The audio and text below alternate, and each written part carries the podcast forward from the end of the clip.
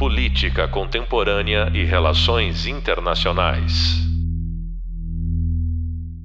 Olá, sejam bem-vindos ao podcast 1 da disciplina Democracia em Cheque Paradigmas do Regime. Eu sou o professor Caio Barbosa e no podcast de hoje vamos falar sobre a crise na Venezuela, um tópico que está relacionado ao tema 1 dessa disciplina. Quando falamos da crise das democracias na nossa história recente, né, que que é o grande tópico dessa nossa disciplina, um caso que não pode faltar é o da Venezuela, nosso país vizinho. E ele é um exemplo muito interessante mesmo, porque é, demonstra como uma democracia pode acabar sem que você tenha um golpe armado, tanques na rua, etc e tal. Mas a democracia acaba com parte de um longo processo político até que você percebe que não há mais democracia naquele lugar. O caso da Venezuela é interessante também por conta de toda a sua riqueza natural. Né? A Venezuela, nada mais nada menos, possui as maiores reservas conhecidas de petróleo do mundo, com cerca de 300 bilhões de barris, de acordo com a Organização do, dos Países Exportadores de Petróleo, né, a OPEP, e a Agência Internacional de Energia. Essas reservas estão concentradas principalmente na região do Orinoco, no leste do país, é, são de petróleo pesado, né, que requer ter uma tecnologia mais especializada para ser extraído e refinado, mas são cerca de 18% das reservas conhecidas no mundo inteiro. É muita coisa. E sendo um petróleo um bem tão valioso, né, significa também que é um bem muito cobiçado, né, e o seu controle dentro da Venezuela vai ser alvo de uma grande disputa ao longo do tempo, o que de certa forma acaba sendo um dos motivos do, dos problemas é, para o país. Mas antes de falar mais disso, vamos, vamos falar justamente um pouco da história do país, né? Como é, tudo começou né, até chegarmos ao ponto de hoje, né? É, pelo menos vamos tratar pelo menos do, do, meio do século XX em diante, né? A Venezuela passou por um período de ditadura militar durante os anos 50, até que um movimento cívico-militar terminou essa ditadura.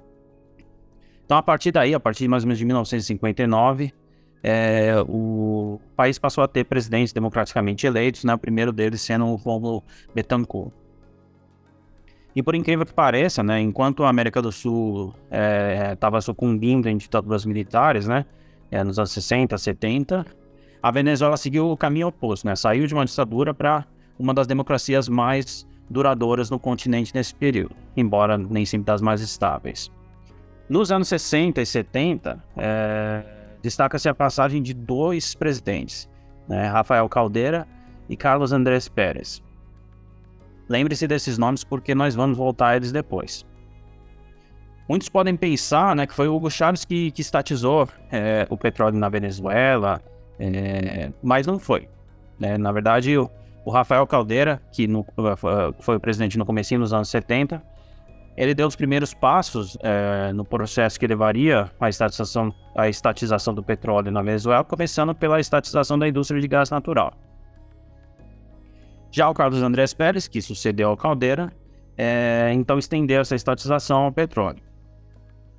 É importante ressaltar que nenhum deles era um socialista ferrenho, é, nenhum deles era um político radical, é, eram outros tempos, simplesmente, né? Porque hoje, se você fala em estatização, né? É... Rapidamente fala, pensam que você é um comunista, né? Mas naquela época era uma discussão muito mais corriqueira, né? Vista com um, viés de um nacionalismo econômico, né? Porque era quase consensual na época que as concessionárias estrangeiras estavam se aproveitando de um recurso natural do país sem trazer benefícios para a população. E de fato, quando depois que ocorreu essa estatização é, do, do, desses recursos, a, a, Venezuela passou por um crescimento considerável no período, né? O petróleo se tornou a, primeira, a principal receita do país. E isso permitiu a implementação de políticas sociais, houve melhorias nas condições de vida da população, é, houve avanços de ampliação dos direitos democráticos. Foi um bom período, no geral. Mas como tudo que é bom não dura muito, né?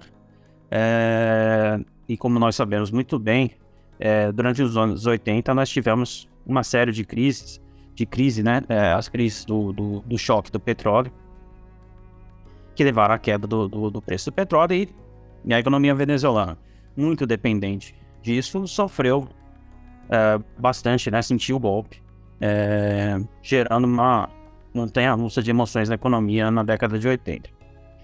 Passamos para o final da década, mais ou menos 1989, a Venezuela estava numa situação bem complicada na economia. Aí quem foi eleito? Aquele, o Carlos Andrés Pérez, o mesmo que estatizou a indústria do petróleo, é, voltou a ser presidente. E ele se elegeu justamente com essa promessa de reviver os tempos de bonança, né, com intervencionismo estatal, petróleo jorrando, todo mundo feliz. Mas a situação era totalmente diferente, a realidade bateu na porta e logo de cara ele não pôde cumprir as promessas.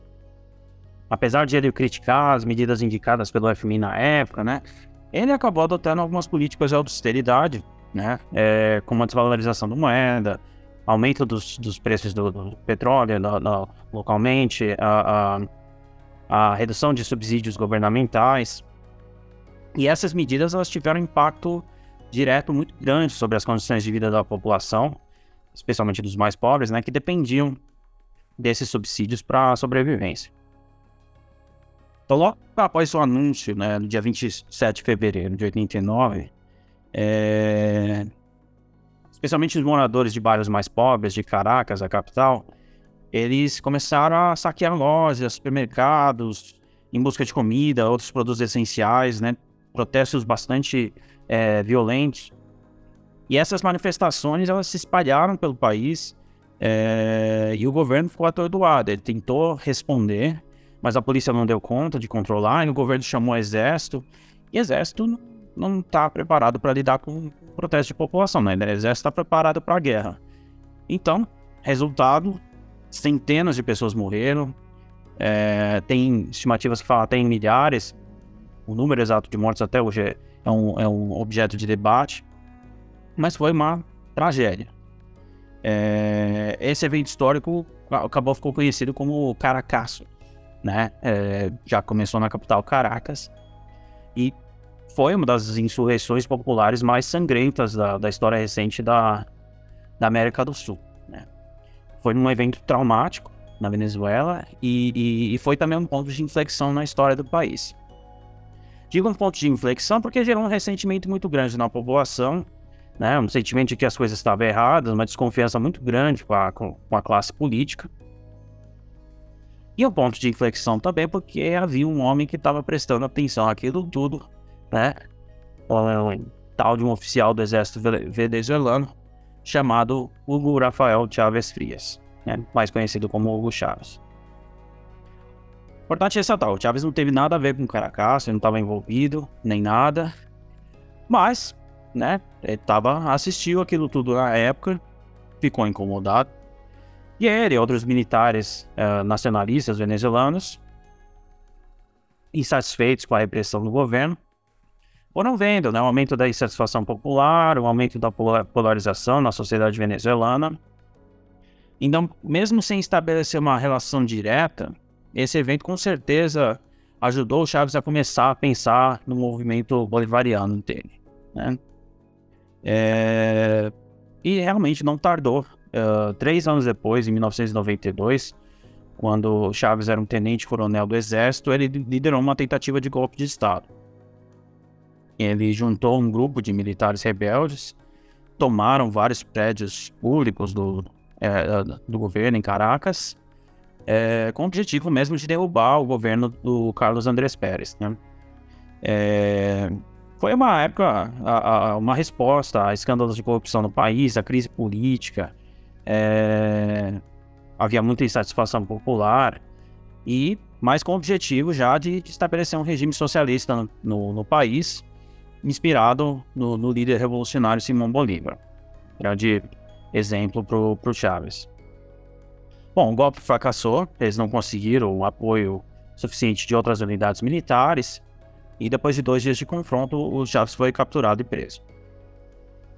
O golpe foi fracassou, mas a verdade é que o Chaves ganhou uma notoriedade nacional é, enorme, né? É, mesmo após ser preso, ele, ele, ainda fez um discurso numa transmissão de televisão é, dizendo que reconhecia a derrota do golpe, mas que, que não pararia ali, que a, que a sua missão continuaria.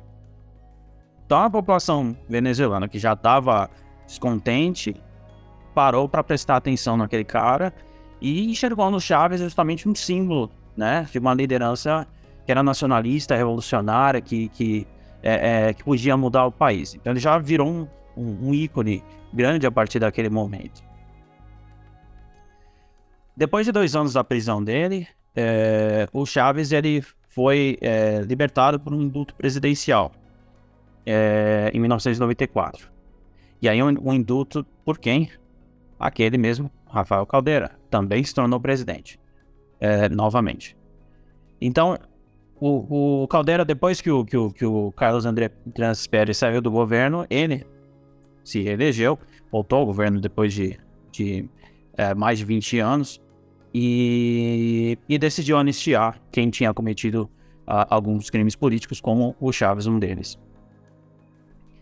E depois da anistia, o Chaves ele passou a se dedicar uh, a construir um movimento político e social para conquistar a eleição dele como presidente. Né? Ele desistiu da via uh, uh, revolucionária, digamos assim, né? pelo golpe, né? E, e, tomou a decisão de que ia concorrer a presidente. Ele fundou um partido em 97 é, de esquerda chamado Movimento Quinta República e concorreu por meio dele nas eleições de 98. E, de fato, Chávez ele conseguiu uma votação esmagadora, é, recebeu 56% dos votos e foi eleito então presidente da, da Venezuela em 98. É, o Chávez, a eleição dele é, acabou sendo é, representando uma mudança muito grande na política venezuelana, né? E mesmo do continente também, porque é, foi a primeira vez que um, que um presidente é, é foi eleito democraticamente no país com um discurso socialista, é, socialista mesmo, falando de socialismo, né? E um discurso com um forte apelo à população mais pobre, né? É, e o seu governo realmente foi, é, trouxe mudanças muito radicais, né? Logo de início já deu, é, é, já começou uma série de reformas políticas, econômicas, sociais, tentando melhorar a vida dos venezuelanos mais pobres e também aumentar a independência do país em relação a interesses estrangeiros. O primeiro mandato do Chávez é, foi, na verdade, bem curto, porque foi só de 99 a 2000. Porque logo que, eles, que que ele se elegeu, já, já no primeiro ano mesmo, ele convocou uma Assembleia Nacional Constituinte é, para mudar a Constituição do país. É, isso tinha sido uma promessa de campanha.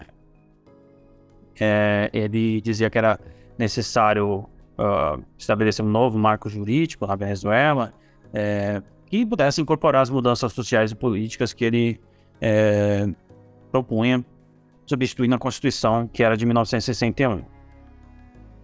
E entre algumas dessas mudanças é, estava a transição do sistema é, bicameral no legislativo para unicameral. É, ele acabou com a possibilidade de impeachment por parte do legislativo, né? uma forma de tentar bloquear tentativas do, do, do, do Congresso né? de, de poder derrubá-lo. E ele criou um instrumento de recall para ser votado pela população. E também uma novidade dessa Constituição é que ela foi ratificada por referendo popular. E, de fato, é, é, foi feito referendo e a população venezuelana aprovou a nova Constituição. E como eu falei, o, o primeiro mandato do Chaves foi só até 2000, é, porque pela nova Constituição precisava fazer uma nova eleição para presidente. E foi uma eleição interessante, porque é, o Chaves ele criou um partido em 97, se elegeu por ele em 98, mas depois de eleito ele foi lá e criou outro partido, né? Ele criou o Partido Socialista Unido da Venezuela, mais conhecido como PSUV. E o principal candidato de oposição ao Chávez era do partido dele anterior, é, um, um ex-companheiro, inclusive, da tentativa de golpe em 92, que foi o Francisco Arias Cárdenas, um militar também, que tinha se tornado governador do, do estado de Zulia. E, e o Cárdenas rompeu com o Chávez, né? É, e um dos motivos era porque ele achava que o Chávez estava caminhando é, rumo ao, ao, autoritarismo. Pois é. É, a campanha foi bem polarizada, né, com muitos ataques dos dois lados, mas não adiantou nada. O Chávez teve mais uma vitória avassaladora, ele estava em alta ainda, quase 60% dos votos, realmente como um sinal de que a população venezuelana apoiava em peso as mudanças que ele estava tentando implementar. É, a partir daí, o Chaves passou a utilizar é, as receitas né, provenientes da exportação de petróleo para turbinar seus programas sociais. É, com a Constituição nova, ele criou também um Conselho Nacional Eleitoral, que era um poder à parte só para cuidar dessa parte eleitoral. É, na política externa, ele se buscou se aproximar de Cuba, da China, enquanto se distanciava dos Estados Unidos. É, atacou fortemente ideias como a ALCA, é, além de instituições como o Fundo Monetário Internacional, o Banco Mundial, e também sempre pregando maior integração regional na América Latina. Mas mesmo com uma, uma vitória grande e, e nessa reeleição, ele não, não, teve paz. A oposição venezuelana, é, desde o início, já buscou colocar pressão nele né, e fez concludentes protestos contra o governo, é, a participação de diferentes grupos. É, um, de, um, dos mais importantes deles foi a, a Federação das Câmaras de Comércio da Venezuela, que representava os interesses, é, principalmente uma elite bastante avessa ao pro projeto chavista. Então, em 2002, é, houve uma série de protestos muito grandes contra o governo, é, até que, finalmente, no dia 11 de abril de 2002, é, houve uma tentativa de golpe de Estado, né, uma coalizão ali de forças políticas da Venezuela, militares de oposição e apoio também é, dos Estados Unidos. No nosso hub de leitura, eu, eu, eu inclusive incluí a recomendação do documentário A Revolução Não Será Televisionada. Esse documentário é interessante porque ele foi feito por um grupo de irlandeses que estava ali na Venezuela fazendo documentário sobre Chávez, né? Só acompanhando mesmo quem ele era, o que, que as pessoas diziam sobre ele. E aí eles deram a sorte, entre aspas, assim, de estarem lá ao vivo, a cores, dentro do palácio durante a tentativa de golpe de Estado. Então foi uma coisa muito de, de, de estar na, na hora e no lugar certo. Agora, é, é para quem assistiu ou para quem ainda vai assistir, uma pausa aqui para problematizar. Sim, o documentário é bem favorável ao Chaves, é, isso é inegável, ok? É, mais algumas ressalvas quanto a isso. Vale lembrar primeiro que é, o documentário saiu pouco depois é, de 2002, então era uma época ainda, por mais que houvesse alguns indícios né, de um caminho autoritário do Chaves, boa parte da esquerda mundial ainda olhava com bons olhos e dava o braço a torcer para aquela experiência do socialismo do século XXI. Mas o maior mérito do documentário é, é mesmo o material histórico que eles conseguiram obter praticamente por acidente. É interessante notar toda a idolatria, a esperança das pessoas mais pobres é, na Venezuela, né, com relação ao Chaves, né, o documentário mostra isso bem, e ao mesmo tempo a, a, a oposição virulenta que a elite do país fazia, né, é, muito se fala da forte oposição que a mídia brasileira fez ao Lula quando ele é, foi presidente pela primeira vez, ou então que o Bolsonaro sofreu quando ele foi presidente, mas a, o documentário mostra a mídia, a mídia venezuelana como algo dez vezes pior ao tratar do Chaves. Era uma coisa assim é, violenta. É, se nós tivermos uma polarização tóxica aqui, lá era muito maior. É, uma, é, é a pior coisa que pode acontecer com o país. E, de fato, hoje nós estamos vendo o resultado que se tornou a Venezuela, né? Então, reitero, assista o documentário pelo seu material histórico, mas com olhar crítico, principalmente sabendo de todo o resto da história depois. Mas o que, que aconteceu no golpe, né? O Chávez foi detido, foi levado para um local secreto por militares rebeldes, e quem assumiu o poder foi o Pedro Carmona, é, não surpreendentemente, presidente da Federação das Câmaras de Comércio da Venezuela. Mas o golpe não foi aceito numa boa, né? A comunidade internacional, sem falar no, não, nos Estados Unidos, né, condenou o golpe, né? Os chavistas não aceitaram, foram para as ruas protestar também contra o golpe. E no final, alguns um grupo de militares fiéis ao Chávez se rebelou também. e eles deram um contragolpe exigindo a libertação do Chávez. E dois dias depois, eles conseguiram libertar o Chávez e ele conseguiu voltar ao poder. Eu não acho que é possível dizer que foi só a partir daí que o Chávez deu uma guinada autoritária. Que havia indícios antes também. Mas é verdade que a partir daí as medidas autoritárias aumentaram. Né? Depois dessa tentativa de golpe, houve algumas medidas ainda mais explícitas né? É, é, de um autoritarismo. Por exemplo, né? realizando o sonho de consumo de todo político autoritário, inclusive algo debatido por alguns aqui no Brasil recentemente. Em 2004, o Chávez expandiu a Suprema Corte de 20 para 32 membros. E aquela ideia, né? Você aumenta o número de membros do Supremo, escolhe todos os novos e aí você consegue uma maioria que controla o Supremo.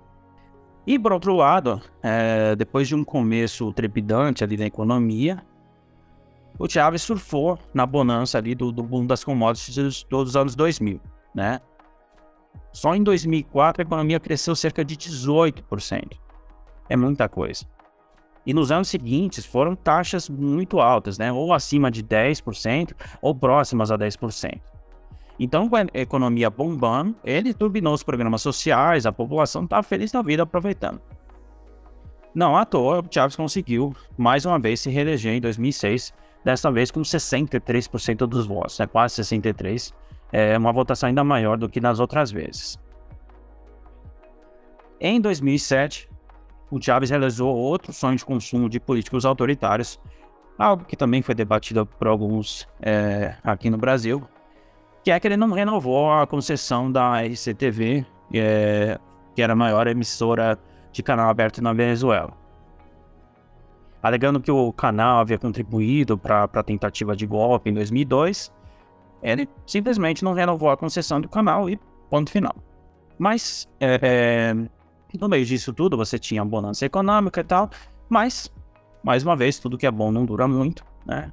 Lembremos que nós temos a crise financeira global 2008, 2009. A Venezuela e o sucesso desse programa bolivariano estava cada vez mais dependente dessa indústria do petróleo, né? E aí, quando houve uma queda do, dos preços dos barris, a Venezuela amargou uma crise né, que só foi piorando ao longo do tempo. É importante ressaltar também que, que o governo chavista ele foi incapaz de promover uma, uma diversificação da economia. Né? É, na Venezuela falta indústria de coisas básicas, então muita coisa tem que ser importada. E quando ocorre uma crise no país, é aquela coisa, faltam divisas estrangeiras, então fica difícil conseguir importar é, artigos simples, né? É, como papel higiênico, ou até itens básicos de comida, como leite, carne, etc. E uh, depois do golpe, é, o Chávez e, e Maduro acho que levou isso até mais além. Ele buscou se cercar justamente que era leal a ele, né, para não sofrer uma, uma nova ameaça de golpe. E algo fundamental num regime que quer sobreviver é garantir o apoio dos militares, né? Porque são eles que têm o detém, eles detêm o poder bélico do país, são eles que podem derrubar o governo. Então o que, que o governo foi fazendo? Ele foi colocando cada vez mais militares em cargos-chave, principalmente estatais, só familiar, né? E, e, o problema é que, obviamente, o indivíduo ser militar não significa competência, nem mesmo honestidade, né? Boa parte de, dos cargos em estatais eram técnicos, né? exigiam conhecimento que esses militares não tinham. Então a Venezuela passou a sofrer muito com ineficiência, corrupção. É... E como falei, o Maduro acho que piorou ainda mais, mas vamos chegar lá. Em 2012, o Chávez conseguiu se reeleger mais uma vez, né? Mas dessa vez com uma margem menor, já a Venezuela está sofrendo um pouco com, com a crise econômica. Dessa vez contra o candidato de posição, o Henrique Capriles. Então, apesar da, da, da crise ali é, começando a pegar, o ele ainda mantinha uma certa popularidade com a população, mas acabou que ele estava doente, ficou com câncer, né? Chegou a fazer tratamento em Cuba, mas não resistiu, né? Dia 5 de março de 2013, é, foi anunciada a morte do Chávez, que foi uma grande comoção nacional. A Venezuela organizou uma, uma eleição nova logo em seguida, né? É, que foi provavelmente a mais disputada e polarizada de todos os tempos. É, e, e, você tinha, por um lado, o Maduro, né, o Nicolás Maduro, que re tinha recebido o apoio do Chávez para sucedê-lo e contou com a maioria dos partidos políticos da, da, da, coalizão governista apoiando ele. E por outro lado, o Capriles, que liderou uma coalizão de partidos de oposição que se uniram ali é, em torno da candidatura dele. A oposição criticou muito né, a gestão do governo anterior e principalmente pela falta de transparência com relação ao estado de saúde do Chaves, né, que muitos especulavam que ele já estava morto e o governo não queria anunciar. E também criticavam o Maduro por ter assumido o cargo é, de presidente interino, interino sem, sem ter sido eleito para o cargo. Por outro lado, Maduro se colou muito na imagem do Chaves, né? É, imitava muito do seu comportamento, sempre falava do Chaves, que falou com ele nos seus sonhos. A esperança dele era justamente mostrar para a população de que realmente ele seria a continuação de tudo que houve de, de sucesso no, no, no governo chavista e, né, para manter todo o legado dos programas sociais, as conquistas do governo. E no fim foi uma, uma eleição muito disputada e que o Maduro venceu apenas com 50,6% dos votos, enquanto Capriles obteve 49,1%. Diferença pequena de apenas 1,5% dos votos, ou cerca de 270 mil votos, né? Com uma participação eleitoral altíssima, cerca de 79%. Mas a, a, partir da vitória do Maduro, o Capriles questionou o resultado, pediu uma recontagem de votos. Autoridade eleitoral do país, que não era lá muito imparcial, né, confirmou a vitória do Maduro, declarando que a eleição havia sido livre e justa. Mas a oposição continuou a contestar o resultado, alegando que houve irregularidades no processo eleitoral. É, no mundo, a, a, a comunidade internacional ficou mais ou menos dividida é, então, aqui, a Unasul e a CELAC, né, a União das Nações Sul-Americanas e a Comunidade de Estados Latino-Americanos e Caribenhos, consideraram a eleição limpa e transparente. Já a OEA, né, a Organização dos Estados Americanos, liderada pelos Estados Unidos, afirmou que a eleição não foi transparente, pediu uma, uma recontagem de votos. Então, alguns países como Brasil, Argentina e Equador reconheceram a vitória do Maduro.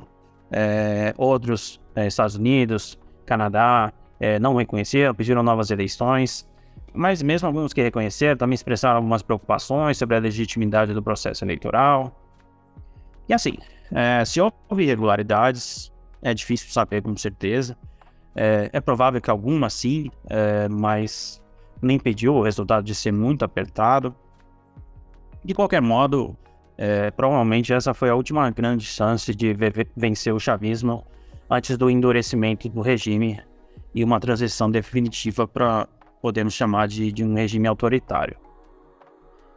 É, e de certa forma o Chávez ele saiu na hora certa, digamos assim, entre aspas, né? Porque o grosso da crise econômica é, caiu mesmo logo em seguida, né? Ainda mais depois de 2014.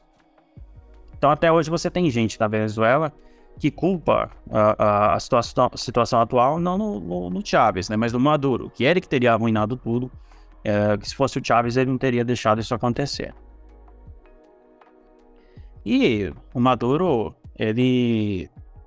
Que aconteceu é que com, com a queda dos preços do petróleo, ele tentou ainda insistir nessa política econômica de altos gastos públicos, é, tudo financiado por empréstimos, impressão de dinheiro pelo Banco Central, mas é, isso levou a uma fortíssima desvalorização da moeda local Bolívar. Some-se a isso também a imposição de sanções dos, no, dos Estados Unidos à Venezuela, que colocou o país ainda numa situação econômica ainda pior. E o resultado foi que uma crise econômica que foi se aprofundando, uma inflação que começou a crescer de forma estratosférica, corroendo todo o poder de compra dos venezuelanos. E para piorar, desemprego, crise de segurança pública com índices de violência altíssimos, escassez de alimentos, escassez de medicamentos básicos, queda de produção, um desastre total. Para vocês terem ideia do tamanho desse desastre, né? em um período de oito anos, a economia venezuelana teve uma queda de cerca de 80% do PIB. Você tem anos nesse período né, com quedas de 17%, 19%, 27%, 30% no PIB em um ano. Para piorar, em 2012, ainda um período ok ali na Venezuela, salário mínimo era de 2.047 bolívares, que na época equivalia a cerca de 480 dólares.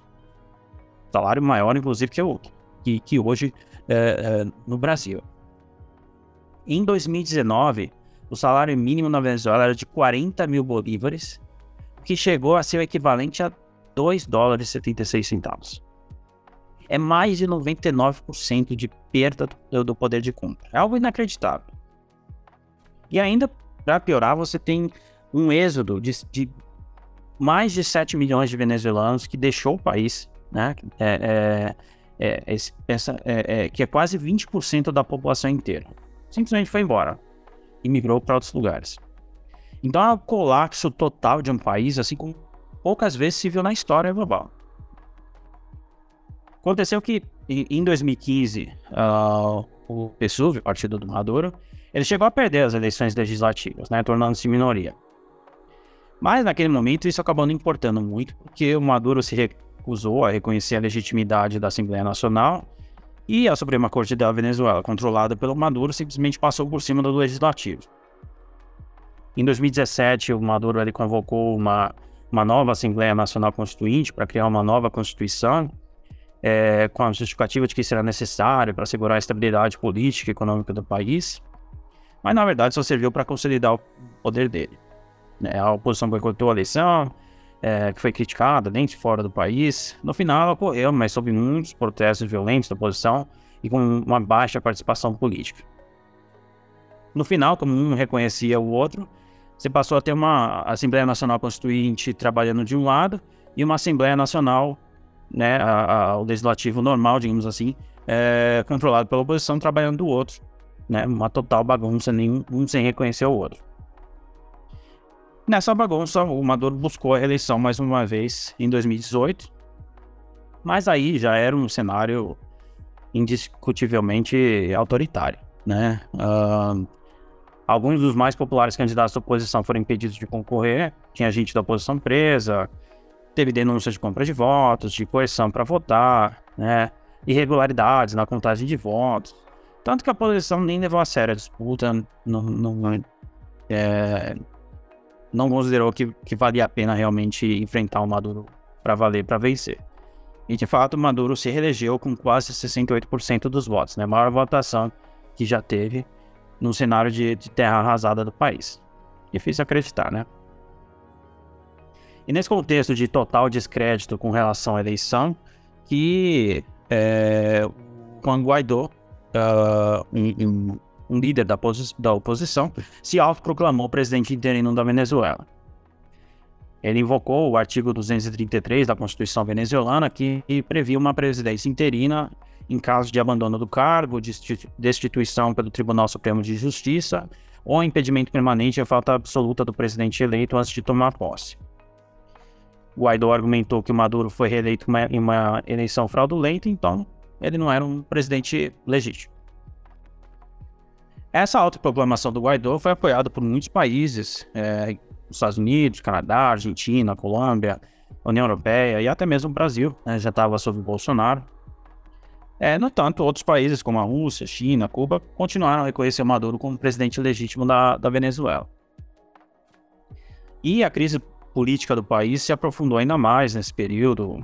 É, você tinha forças leais ao, ao Maduro reprimindo manifestações pró-Guaidó, e a oposição promovendo novas manifestações, tentando ganhar apoio internacional para o seu movimento. Mas não adiantou de muita coisa. Maduro seguiu no poder. Teve no período uma série de tentativas de golpe, né? Em 2015, uma liderada pelo então prefeito de Caracas, o Antônio Ledesma, que foi preso. Um atentado com drones em 2018, é, não, não conseguiu atingir o Maduro. Em 2019, outra é, liderada pelo Leopoldo Lopes, um líder da oposição, junto a Juan Guaidó, que levou a fuga do primeiro para a embaixada da Espanha. E em 2020 também de um grupo de mercenários uh, e soldados americanos que foi impedido pela, pelas forças de segurança da Venezuela. A realidade é que, no geral, fica muito difícil derrubar um governo sem um, um amplo apoio dos militares locais, né? E como nós falamos antes, o, o Maduro conseguiu a lealdade desses militares, garantindo cargos em estatais, prestígio, benefícios generosos, né? Então, enquanto ele mantiver o controle da, dos militares, é difícil que qualquer coisa mude, né? A Venezuela até melhorou um pouco a economia recentemente, graças à alta do, dos, preço, dos preços do petróleo, né? Com a guerra de Rússia e Ucrânia, né? É, Venezuela se tornou é, é, mais chamativa, né? Como uma alternativa aos recursos da, da Rússia. Mas a verdade é que a situação segue muito longe do que já foi, né? Deve levar décadas, se tudo der certo, para um dia a Venezuela voltar à renda que o país já teve. Se voltar. Chegando a esse ponto, né, a pergunta que fica é: tinha como impedir isso? Dava para ser diferente? Sempre dá, né? Mas é fácil falar no passado, né? Quando a gente olha é, em retrospectiva. Mas a Venezuela é um caso exemplar justamente como uma democracia pode se degradando progressivamente até simplesmente acabar. Não existe um momento que marca o fim da democracia, né? Claro, você pode tentar, não, naquele momento é que realmente virou, mas foi uma série de medidas que foi acontecendo ao longo do tempo, é, e existe apenas um momento que você individualmente percebe que, que a democracia não existe mais. Quando eu estava como pesquisador visitante em Harvard, eu participei de um seminário com um ex-congressista venezuelano de oposição, Juan Mejia. E ele disse isso, que ele só caiu a ficha de que o país realmente não era mais uma democracia, com Maduro já no poder, quando a polícia bateu na porta dele, né? E aí, sem ter feito nada que justificasse. E aí ele percebeu que ele tinha que fugir do país, ele e a família dele, eles estavam em risco. É, eu fiz uma pergunta a, a, ele que eu sempre tive vontade de fazer para alguém de lá, né? Eu perguntei se ele achava que a oposição também não tinha alguma responsabilidade nesse processo todo. Sem passar pano, porque é, de fato o chavismo ele se tornou um projeto autoritário. Mas a questão é, será que não se tornou também porque a oposição também não foi democrática e nunca tolerou o chavismo? Bom, o, o ex-deputado se engasgou mais do que falou, né? O, o próprio Steven Levitsky, que mediava a mesa, deu risada e falou que era uma pergunta difícil. Mas no fim, é, é, esse ex-deputado ele, ele, admitiu que a oposição errou também em muitos pontos, né? É, e esse é um problema de, de um país perdido na polarização, né? Até porque os desafios da Venezuela que uma quantidade grande de pessoas não confiava nem nos chavistas e nem na oposição. Então, sem uma alternativa real, eles acabavam ficando refém é, desse processo de polarização todo. E aí fica difícil mesmo sair desse buraco. Bom, este foi o nosso podcast sobre a crise na Venezuela, relacionado ao tema 1 da nossa disciplina. Eu espero que vocês tenham gostado dessa discussão, que mostra o exemplo do deterioramento da democracia em um país próximo ao nosso. No podcast seguinte, nós vamos analisar outros países que também trazem implicações relevantes para o nosso toque né, sobre a crise de democracia, que estão discutidos de forma mais ampla nos no nossos hubs visual e de leitura. Eu sou o professor Caio Barbosa e desejo bons estudos para todos vocês. Até a próxima. Política Contemporânea e Relações Internacionais.